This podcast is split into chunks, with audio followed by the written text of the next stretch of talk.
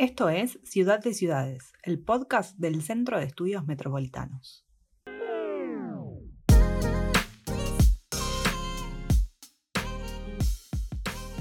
Hola a todas y todos. Soy Constanza Alvaredo, investigadora del área urbana, y en este episodio les invito a reflexionar sobre el puerto de Buenos Aires. El puerto de Buenos Aires fue una pieza fundamental para la historia de la ciudad.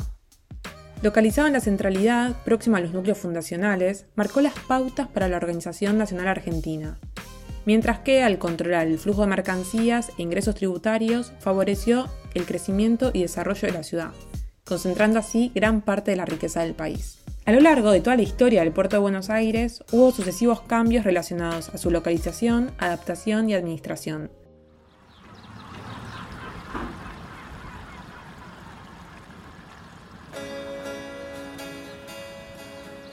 Para conversar sobre estos temas me puse en contacto con dos especialistas. Por un lado, María Versa, doctora en arquitectura y urbanismo, especialista en políticas y planificación del transporte docente e investigadora de la Universidad Nacional de La Plata. Y por otro lado, Iliana Miñaki, una reconocida planificadora territorial del país, docente e investigadora y actual presidenta de la Sociedad Argentina de Planificación Territorial. En primer lugar, le pregunté a María cómo cree que los sucesivos planes urbanos de Buenos Aires, en el área costera en general y el puerto en particular, influenciaron en el sistema ciudad-puerto-río, ¿El crecimiento de la ciudad acompañó el desarrollo del puerto? ¿O a la inversa, el puerto limitó transformaciones más estructurales en el territorio? El tema del puerto y el río en Buenos Aires es un debate histórico. Buenos Aires es con el puerto. Eh, su reconocimiento y su inserción desde la primera y la segunda fundación eh, estuvo definida por la localización del puerto, eh, por supuesto natural, ¿no? Em, y los diversos planes urbanos, ambientales y territoriales lo reconocen como tal, o sea, reconocen la presencia de esa infraestructura. La estructuración de la zona portuaria fue determinante en la configuración urbana. En 1771, el ingeniero Francisco Cardoso produjo el primer diseño de la dársena. La construcción se inició en 1857 y fue la primera obra de infraestructura de toda la costa. Creo que los planes han influenciado en instalar un debate, pero no tanto en la relación puerto-ciudad, sino más en la relación de la ciudad con el río. El puerto em, está en medio entre, entre la ciudad y el río, pero en una porción bastante recortada de ese territorio. Entonces, el mayor problema del puerto en términos territoriales, creo, es que quedó arrinconado por la ciudad y su inserción es terriblemente céntrica. Si pensamos que se ubica a 10, a 10 cuadras de la City financiera o del patio Bullrich, eh, de sus áreas históricas, es natural que pase, porque es lo que ha pasado a nivel mundial en los principales puertos eh, urbanos, metropolitanos.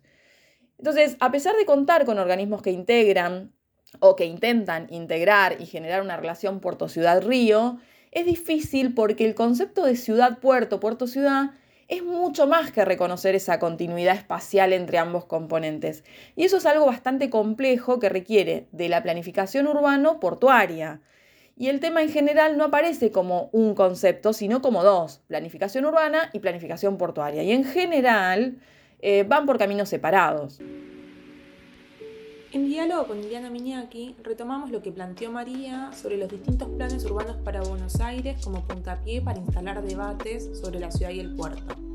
Y en base a esto le pregunté cuáles fueron los paradigmas urbanos vinculados al puerto que se pusieron en juego con cada plan. El debate suscitado en torno a los proyectos para el puerto del ingeniero Huergo, que según James Covey eh, representaría los intereses industrialistas y el de Eduardo Madero, representando los intereses agroexportadores y más extranjerizantes, marca una primera etapa decimonónica de ciudad sin plan urbano explícito. Y estos proyectos están indisolublemente ligados al modelo de ciudad capital que fue pensado como un núcleo pequeño, concentrado espacialmente, burocrático y comercial a la manera de Washington, ya en el siglo XX, tres planes merecen destacarse. El elaborado por la Comisión de Estética Edilicia durante la Intendencia de Noel, que concibe a la costanera dentro de un plan global para la ciudad. Eh, Se plantea la recuperación del río, la cualificación del centro y el equipamiento suburbano. El plan director de Le Corbusier, Kurchan y Ferrari Ardoy del 37, eh, que va a tener una poderosa influencia sobre los futuros proyectos para el área portuaria, se planteaba vincular estas áreas a una isla artificial sobre el río, la ciudad de los negocios, y la ampliación del espacio verde público y la densificación de las funciones urbanas está en el foco de esta propuesta que acerca a la ciudad del río. El plan director, elaborado por la Oficina del Plan Regulador entre 1958 y 62, cambia la escala, mira regionalmente la ribera, complejiza los usos de la misma también propone el traslado del puerto, la ampliación de Puerto Nuevo y la realización de un relleno de 400 hectáreas en el eje central de la ciudad, eh, pensando allí usos múltiples. En la década de los 90 volvemos a una ciudad sin plan urbano explícito y es una década atravesada por la influencia de los debates urbanísticos internacionales, donde prevalece el enfoque del urbanismo fragmentario, el proyecto urbano reemplaza a los planes urbanos integrales y las operaciones de recuperación de frente portuario colocan al espacio público en el centro del debate, pero especialmente como un instrumento de valorización inmobiliaria.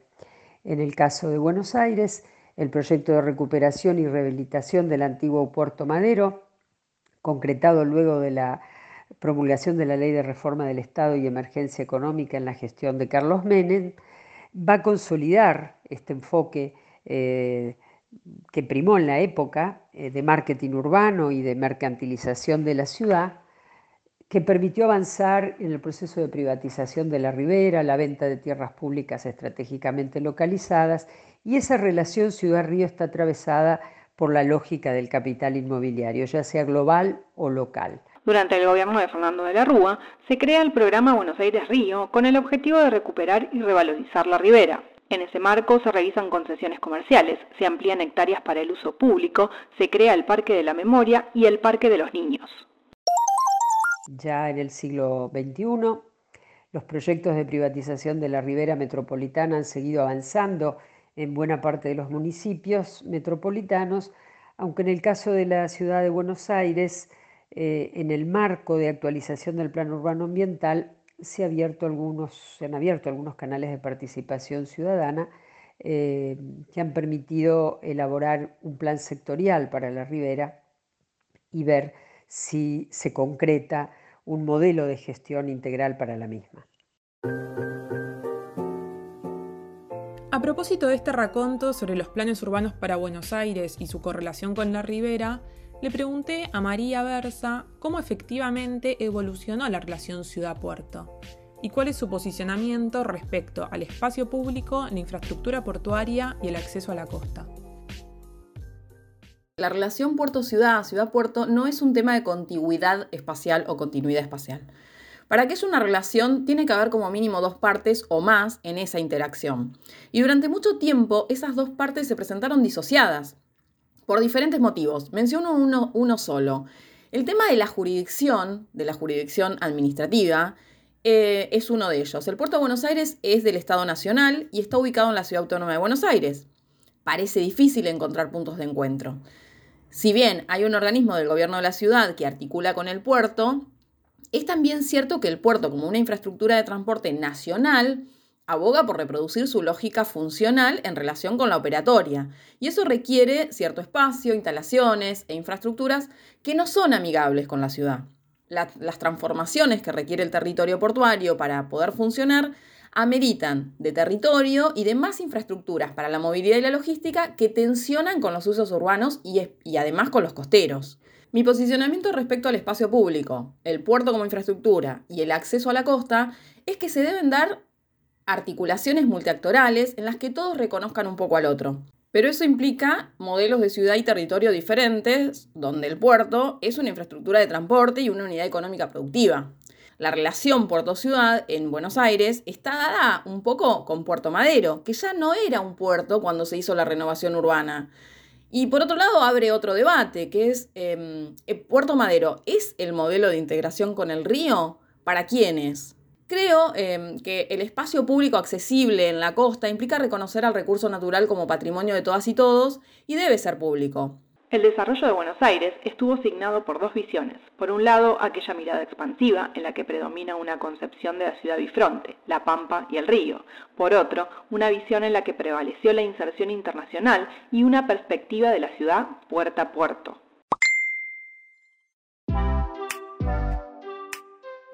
Haciendo foco en la disputa por el territorio portuario, en donde convergen diversos actores con distintos intereses, la ciudadanía reclamando espacio público, el sector portuario espacio de acceso y conexión fluvial y el mercado espacio para el desarrollo inmobiliario, le pedí a Iliana que desarrolle cuáles son los modelos de ciudad que estos actores persiguen.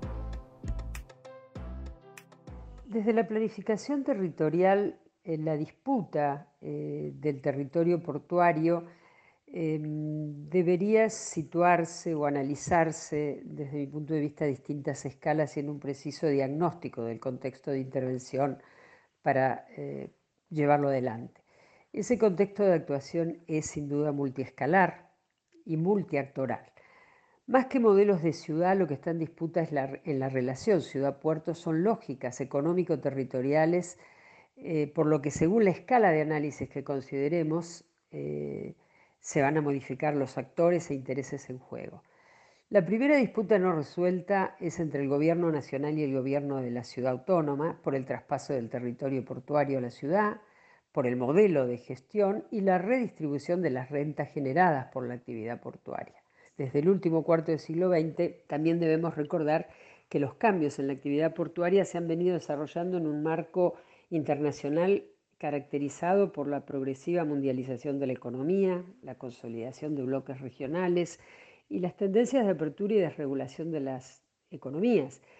Esto ha motorizado otras formas de organización empresarial y de articulación intersectorial, promoviendo la difusión de nuevas pautas eh, organizacionales principios de los 90, con el auge del neoliberalismo y el proceso de desregulación por parte del Estado, la mayor parte de los puertos del país fueron transferidos del gobierno nacional a las provincias, mientras que a su vez se promovía la privatización. El puerto de Buenos Aires fue el único que quedó bajo jurisprudencia nacional. En esta materia, la gestión de los puertos nacionales se ha mutado de la coordinación con fuerte predominio de las finalidades sociales y económicas bajo el control del Estado hacia formas donde prima la racionalidad privada y la explotación de los puertos responde más a las lógicas de la competitividad global y del mercado. La situación del puerto de Buenos Aires eh, y su relocalización sigue pendiente. Las obras de ampliación y modernización realizadas en Puerto Nuevo, el completamiento de la autopista Ilia y la construcción del Paseo del Bajo, eh, la reorganización de la accesibilidad portuaria y la continuación de AGP en su administración parecerían indicar que este es el escenario que va a prevalecer por lo menos en el mediano plazo.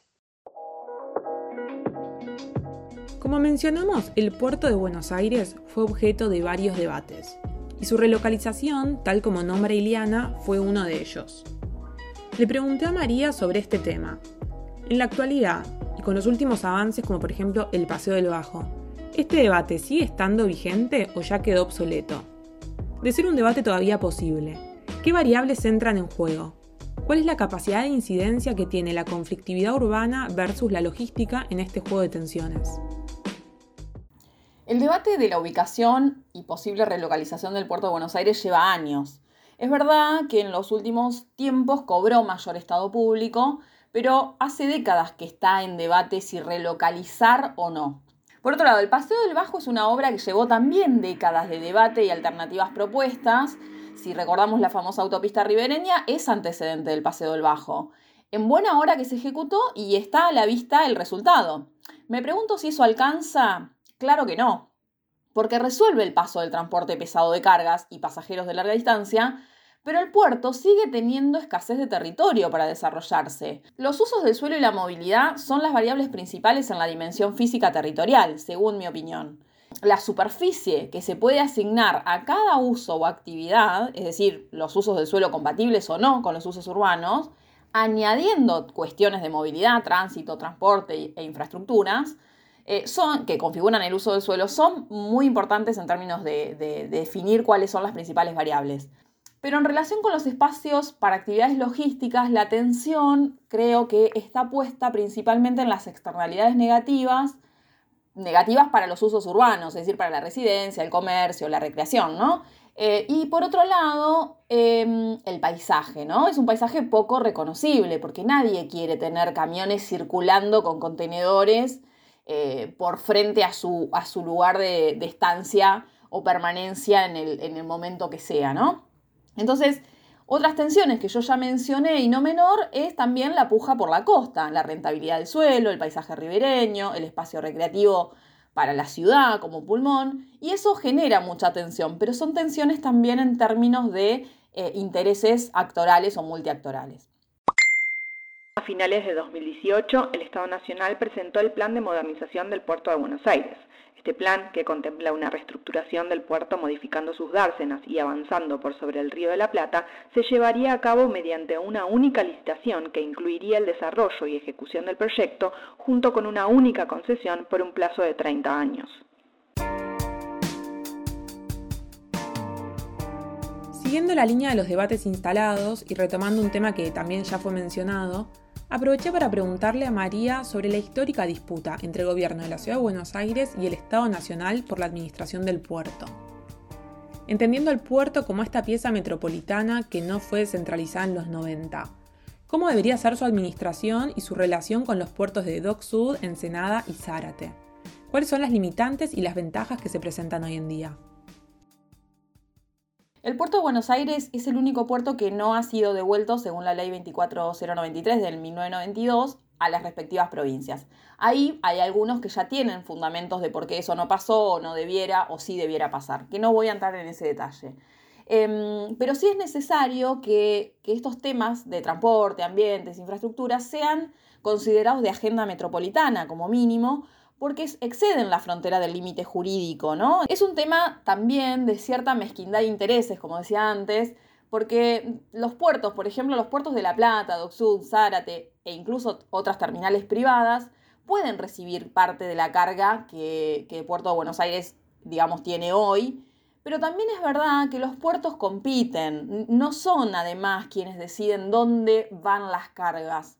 Los decisores de dónde posicionar las cargas son las industrias navieras, en general dueños de las terminales portuarias y son oligopolios. Hay cinco grandes eh, navieras que concentran el 50% del mercado de los contenedores, de las cargas de alto valor agregado. Yo diría que las ventajas de Argentina más que de Puerto de Buenos Aires es estar eh, pegado a Brasil porque los buques completan cargas, ya que el dragado no da para que un buque de última generación o de, las últimas generaciones cargue al máximo en Buenos Aires por un tema de calado.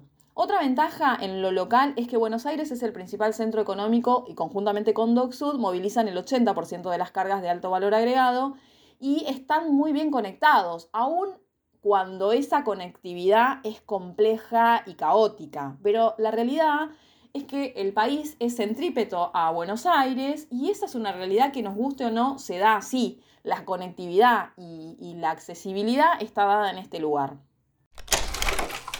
En 2019, las controversias generadas por el plan en cuanto a los cambios en el uso del suelo, su relación con el resto de la ciudad y el frente costero, la administración y una posible monopolización por parte de la empresa ganadora hicieron que la apertura de ofertas se posponga, dejando la situación en stand-by. Para finalizar, conversamos con Iliana sobre estos temas y le pregunté cómo se debería pensar en la actualidad esa localización en base a las ideas urbanas que se ponen en juego hoy en día. Creo que este es un debate que tiene un fuerte componente político y económico y no ha logrado articularse con las ideas urbanas que han ido surgiendo desde la ciudadanía en distintos foros participativos eh, que se han realizado. Por ejemplo, en el foro de 1998, organizado por la Fundación Ciudad, eh, se priorizó el uso de la ribera como espacio verde público, con predominio de la recreación.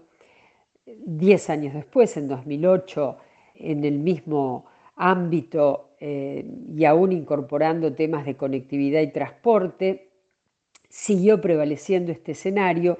En 2014, en un nuevo foro, se propusieron cinco escenarios para la ribera, analizando sus efectos sobre la matriz productiva de urbanización y la matriz ambiental, y nuevamente se priorizó el escenario de la ribera accesible, pero la realidad ha demostrado que se consolidó el escenario previsible, es decir, el puerto sigue en el mismo lugar y bajo la administración de la AGP, la falta de articulación interjurisdiccional y de políticas sectoriales no contribuyen a la construcción de una agenda común sobre la ribera de la ciudad ni sobre la ribera metropolitana.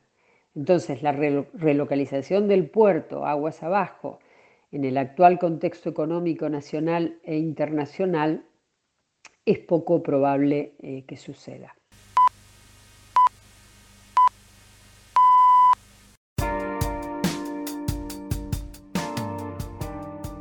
A lo largo de este episodio pudimos dar cuenta que los puertos representan enclaves logísticos y productivos que desbordan las fronteras de las ciudades. En áreas metropolitanas se ven atravesados por conflictos jurídicos, políticos, económicos y ambientales, mientras que a su vez conforman infraestructura geoestratégicamente disputada y vulnerable que se ve comprometida por la escasa disponibilidad de tierras. En el caso puntual del puerto de Buenos Aires, en sus diversos planes y momentos históricos, se debatió y analizó la relación ciudad-puerto, pero su abordaje tendió a separar estos componentes en planificación urbana por un lado y planificación portuaria por otro. Y si bien en este tema, por supuesto, no es ajeno el vínculo de la ciudadanía con su ribera, el puerto estuvo definido principalmente por la carga económica productiva, que respondió fundamentalmente a lógicas territoriales económicas vinculadas con la explotación y competitividad global, teniendo así un correlato en la mercantilización y fragmentación de la ribera. Por último, es necesario destacar que el puerto de Buenos Aires representa un hito de identidad nacional, que forma parte de un sistema productivo y económico, pero también forma parte de un sistema cultural y social que debe ser reconocido.